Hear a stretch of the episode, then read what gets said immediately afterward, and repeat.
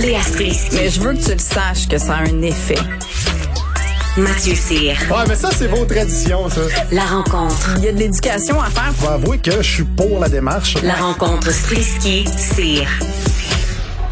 Salut à vous deux. Bon, on a du développement euh, dans cette histoire euh, qui a tenu l'Amérique et j'allais dire le monde en haleine quand même pendant quelques jours. Là, Gabi Petito, cette influenceuse américaine de 22 ans, avait euh, parti, était partie pardon faire un road trip avec son chum Brian Landry dans un, un, une van. Là. Il vivait la van life sur Instagram. À un moment donné, elle est disparue, Gabi Petito. Et là, tout le monde la cherchait. Même des hashtags qui avaient été créés là parce que bon, euh, jeune influenceuse, jolie femme, évidemment, ça avait suscité euh, vraiment, vraiment, vraiment beaucoup de curiosité, ce qui était assez douteux par ailleurs. On en, on en avait parlé, là, comme si on se préoccupait plus de son sort à elle, vu qu'elle était euh, jeune et belle que, par exemple, toutes les femmes autochtones disparues, assassinées aux États-Unis. Mais, mais ça, c'est un autre sujet. ce qui était ressorti de cette histoire-là, c'était que Gabi Petito avait l'air d'être dans une relation euh, où il y aurait possiblement de la violence conjugale, les vidéos qui avaient circulé là, où elle était dans une altercation avec son conjoint, euh, les polices étaient intervenues. Et là, euh, bon, évidemment, le pire s'est produit. On a retrouvé son corps dans un parc national du Wyoming. Et, et vraiment, là, depuis qu'elle était disparue, son chum collaborait pas du tout. Il s'est poussé, toujours dans la brousse. On pense qu'il se cache dans un parc naturel, mais, mais là, ce qu'on a découvert, c'est que Gabi Petito est décédée, est décédée, est décédée de strangulation, là, Léa.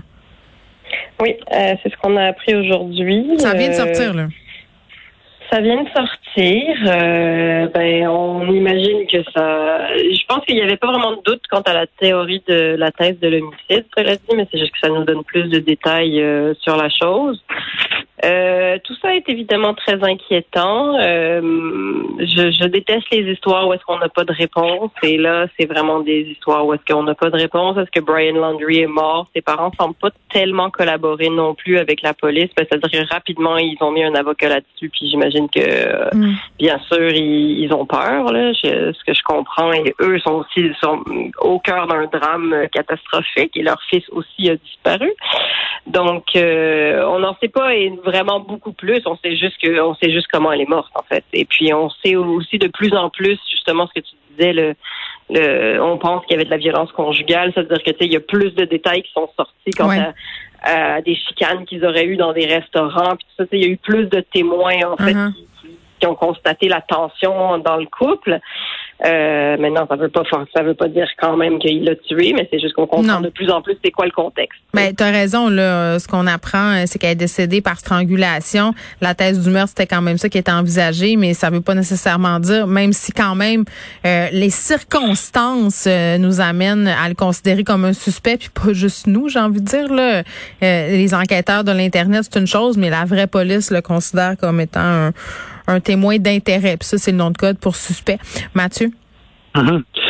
Euh, ben moi, je suis, je suis un peu sur le cul par rapport à, cette histoire-là. Euh, non pas d'apprendre qu'elle, ben, qu'elle soit morte par strangulation ou poignardée ou fusillée. Je veux dire, c'est, c'est, c'est, c'est terrible euh, de voir que, en tout cas, à date, tout pointe sur le sur le chum, tout, pointe sur, sur, mm-hmm. son chum, puis sur la violence conjugale. Et c'est, on dit souvent d'en parler euh, quand, quand justement il y a de la violence conjugale et tout et tout. Et là, de voir euh, un couple aussi exposé euh, médiatiquement mm. qui avait des, des, des engueulades en public ou est-ce que ça devait pas être Jojo justement à voir à lire les témoignages, aller fouiner un peu sur le web justement pour voir qu'est-ce qui s'était passé puis Tu fais allusion à ce que Léa disait là, il s'engueulait par exemple au restaurant oui, exactement. Par exemple, au restaurant et à, ouais, puis, puis à d'autres places, ça a l'air aussi un arrêt, euh, bref, près d'un arrêt d'autobus, un coin de rue, blablabla. Puis c'est les témoins qui, euh, qui allaient dire ça sur le web, puis qui allaient faire un hashtag sur elle pour aller la reacher. Ils disaient, es-tu correct? Euh, ça va-tu? Et autant du côté du gars qui va pas chercher de l'aide que du côté de la fille qui qui va pas en chercher, je trouve qu'il y a une espèce de tabou qui fait que c'est une crise qui se vit en catimini, comme s'il mm. fallait que euh, que ça reste dans le couple. OK, euh, mais les OK. bons comme les. J'ai une question euh, pour vous deux, là. Mathieu, euh, tu vas commencer. C'est toujours délicat, Oui. ces affaires-là. Puis dans toute la discussion sur la violence conjugale puis sur les féminicides qu'on est en train d'avoir au Québec, tu sais, Geneviève Guilbeault parlait de filet de sécurité puis disait, ben, on aura beau ben faire toutes les mesures nécessaires au gouvernement puis investir toutes les sommes, c'est notre responsabilité collective euh, de s'impliquer par rapport à la violence conjugale. Moi, je vous pose la question, là, puis je, je, je- Mettons que vous voyez un, un de vos couples d'amis proches de vous, ou même des inconnus dans la rue, là, se chicaner fort. Ce- Est-ce que vous seriez game d'aller intervenir? Est-ce que vous en mêleriez? On dirait que moi, je suis même pas sûre que je serais game d'y aller, Mathieu. Ben, deux situations. Un couple d'amis, oui, j'interviendrai Ouais. euh, à coup sûr. Tu sais, c'est c'est sûr qu'il y a une limite que chacun a, euh, chacun a sa propre limite, mais tu sais, selon moi, euh, oui, j'interviendrai, c'est sûr. Puis pour ce qui est du, du- du couple dans, dans, dans la rue, ben je veux dire, là on parle d'une influenceuse qui touche des, des, des millions de personnes, tu sais, qui, qui a plusieurs centaines de milliers d'abonnés et tout et tout. Fait que tu sais, si je suivais cette personne-là et que j'avais un attachement comme les fans ont un attachement envers elle, sais, un peu comme si on me disait, t'es un fan de Céline Dion, puis tu vois euh, Céline Dion sort avec un gars, puis là, tu vois, le, tu vois le gars qui l'engueule. Évidemment que j'interviendrais parce que c'est, c'est, tu sais, je suis un- je me dirais, je, suis un pro Céline, là, tu sais. C'est la même Oui. chose pour. Non, mais c'est, je veux dire, non, mais c'est vrai. Oui, Je veux oui. dire, moi, ce que je trouve fou, je trouve ça fou à plusieurs niveaux. Non seulement ça a été gardé en catimini comme 100% des couples, en tout cas comme beaucoup de pourcentage de violence conjugale, mais l'autre Mm. chose, c'est que on parle d'un couple overexposé qui se la joue euh, beau gosse, belle fille sur le web, que c'est donc beau les petites photos d'Instagram, puis on court avec la, en tenant l'autre par la main vers la mer au soleil couchant, alors que c'est complètement une autre réalité dans la vraie vie. Ouais. Fait que c'est, il y a, y y plusieurs aspects qui sont nocifs là-dedans. Léa? Ben, moi, je trouve Serais-tu qu'on a game? beaucoup décrié. Euh, non, je pense que, tu sais, je je pense que je- notre On dirait- réflexe. On, c'est on dirait, ouais, c'est comme se mêler de nos affaires encore hein, un peu. Mais même, mais même dans des relations proches, c'est super complexe. Surtout, ben oui. super complexe. Euh, Puis tu sais, on a beaucoup décrié le fait que justement, vu que c'était une jolie blonde de 22 ans influenceuse, on en avait évidemment plus parlé que, par exemple, le sort des femmes autochtones euh, disparues. Euh, puis en même temps, l'envers de cette médaille-là, c'est que ça montre que la violence conjugale peut avoir vraiment n'importe quelle image. C'est vrai. Parce que justement, on croirait pas que cette fille-là était, était victime de violence conjugale. Donc Mhm. elle, elle devient un le porte-étendard de ça, bien évidemment malgré elle. Euh, puis après, est-ce qu'il faut se mêler ou pas des histoires? C'est sûr que c'est super complexe. tu sais. Puis même dans, je parle de, cas de, de, de nos familles, c'est-à-dire que c'est long avant que tu comprennes l'intimité d'un couple, qu'est-ce qui se passe dans un couple, c'est quoi la relation toxique, même si tu les vois se pogner dans un repas de famille, même si tu les vois se crier dessus, tu sais, tu le sais pas, t'observes, t'es t'es pas sûr, qu'est-ce que tu peux dire? On a tous été dans des contextes, par exemple, où quelqu'un t'annonce qu'elle est enceinte, puis t'es comme, il là là, que ça, c'est pas une si bonne idée que ça. Mais tu Mais diras ça, pas. tu diras pas d'en face. pas- Tu diras jamais à quelqu'un, est pas un enfant, tu sais. Je veux dire, c'est vraiment des situations ultra délicates.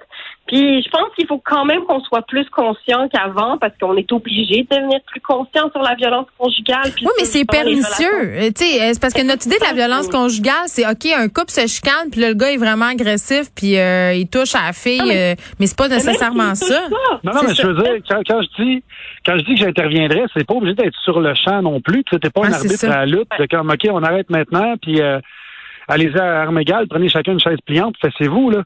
Ce que je veux Ah, dire, mais- c'est que c'est que j'interviendrais. Si je suis plus ami que le gars, c'est sûr que je vais parler à mon chum que ça fait 15 ans que je connais. Même chose si c'est la fille que je connais plus dans le couple. Puis je vais lui demander, tu sais, comment ça va, qu'est-ce qui se passe dans votre couple? C'est écoute, ça fait trois fois qu'on est dessus ensemble, il y a des frettes, euh, vous vous lancez des pointes, ça va dessus, tu sais? Puis ça, je pense Ouais. que ça ouvre une porte des fois que l'autre peut se confier. Léa?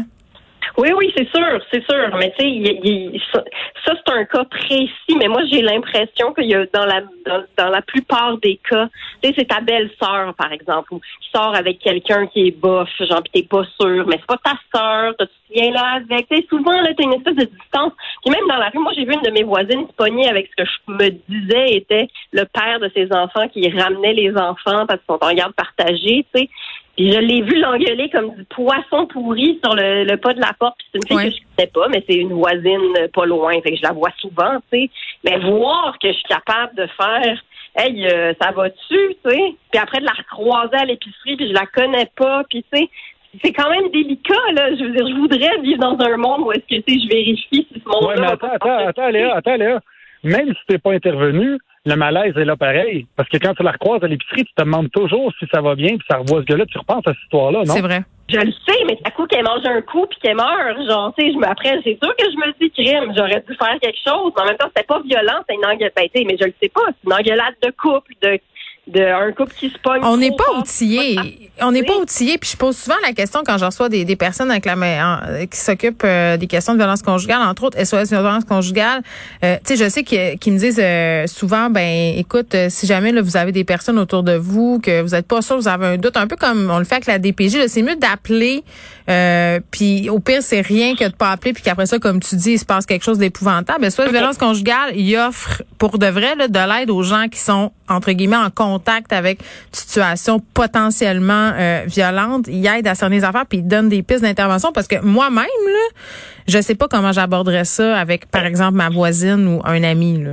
Mais tu vois, euh, tu vois, c'est ça devenir plus conscient justement, parce que C'est tu as raison. Moi, je me dis que j'irai pas voir cette voisine-là, mais c'est vrai que j'aurais pu appeler la police. Il y a peut-être des ressources que je peux appeler. Faire comme j'ai un doute, ça fait quelques fois que je les vois s'engueuler, faut que je fasse de quoi? Hmm. Envoyez-vous quelqu'un? Tu vois, c'est ça devenir plus conscient dans le fond. Ah, moi, c'est, moi, c'est mon côté région qui prend le dessus. Je l'invite à manger une lasagne, puis on genre de ça. oui, mais si c'est ton ami, si c'est des inconnus sur le coin de la rue, on est peut-être. euh, mais mais c'est vrai que je pense que ce qu'on retient de, de cette histoire-là, c'est c'est faut en parler. Puis c'est des histoires comme ça qui vont peut-être faire réaliser aux gens justement que, tu sais, à un moment donné, il y a une limite, puis que quand tu sens, tu sais, un malaise, t'as un malaise là, tu fais, ok, je pourrais peut-être l'écouter ce malaise-là et faire quelque chose dans dans les limites aussi de, de tes moyens. Là. Évidemment, faut pas se mettre en danger, mais avoir des discussions ou signaler euh, aux autorités ou je, je sais pas moi appeler une ressource. Léa Streliski, merci Mathieu, on se reparle demain. À demain, bye.